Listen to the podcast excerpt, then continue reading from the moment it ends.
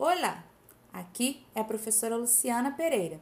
Estamos começando o podcast número 16 de Língua Espanhola, quarto bimestre para a primeira série do ensino médio. Você sabe a diferença entre publicidade e propaganda? Pois é sobre isso que vamos tratar neste podcast. O conteúdo está disponível em yesfuente.com. Conviene distinguir, em primeiro lugar, entre propaganda y publicidad. Aunque ambas comparten muchos rasgos, especialmente el predominio de la función conativa en sus textos, son muy diferentes, por lo que respeta a su finalidad y no deben confundirse. La propaganda es de contenido político, social, o religioso, mientras que la publicidad tiene siempre un carácter comercial. Nos hallamos permanentemente rodeados de mensajes publicitarios.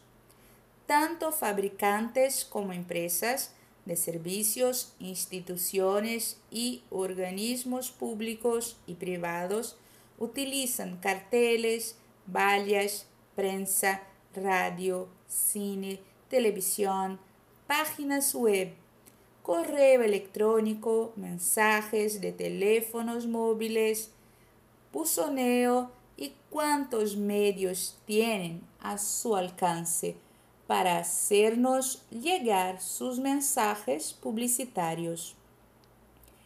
A través de la publicidad, se nos puede incitar a la compra de determinados artículos o a realizar acciones encaminadas al consumo.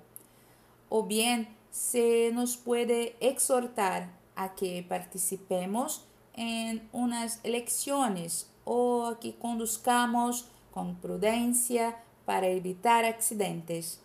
Se trata siempre de influir sobre el comportamiento del receptor. El fin de la publicidad es doble. De un lado, se pretende informar al receptor sobre algo, generalmente sobre la existencia y características de un producto que se quiere vender.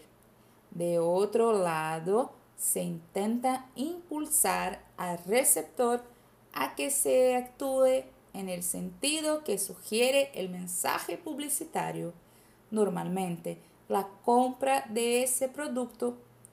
Este último es el objetivo que se considera prioritario. De hecho, con frecuencia se puede, se pretende disimular las características del producto y transmitir el deseo de comprarlo a través de imágenes sugestivas que pueden poco que ver con el producto mismo.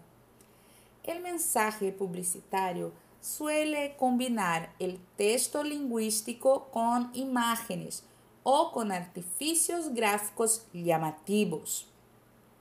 Lógicamente, en los casos en que el canal impide la transmisión de imágenes, el mensaje se reduce al texto lingüístico, a veces reforzado por otros recursos sonoros.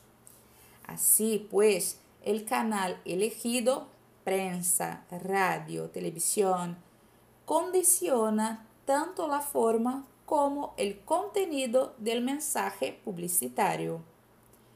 La necesidad de ser original e innovador convierte al lenguaje publicitario en una modalidad lingüística enormemente rica en recursos lingüísticos y muy próxima al lenguaje literario.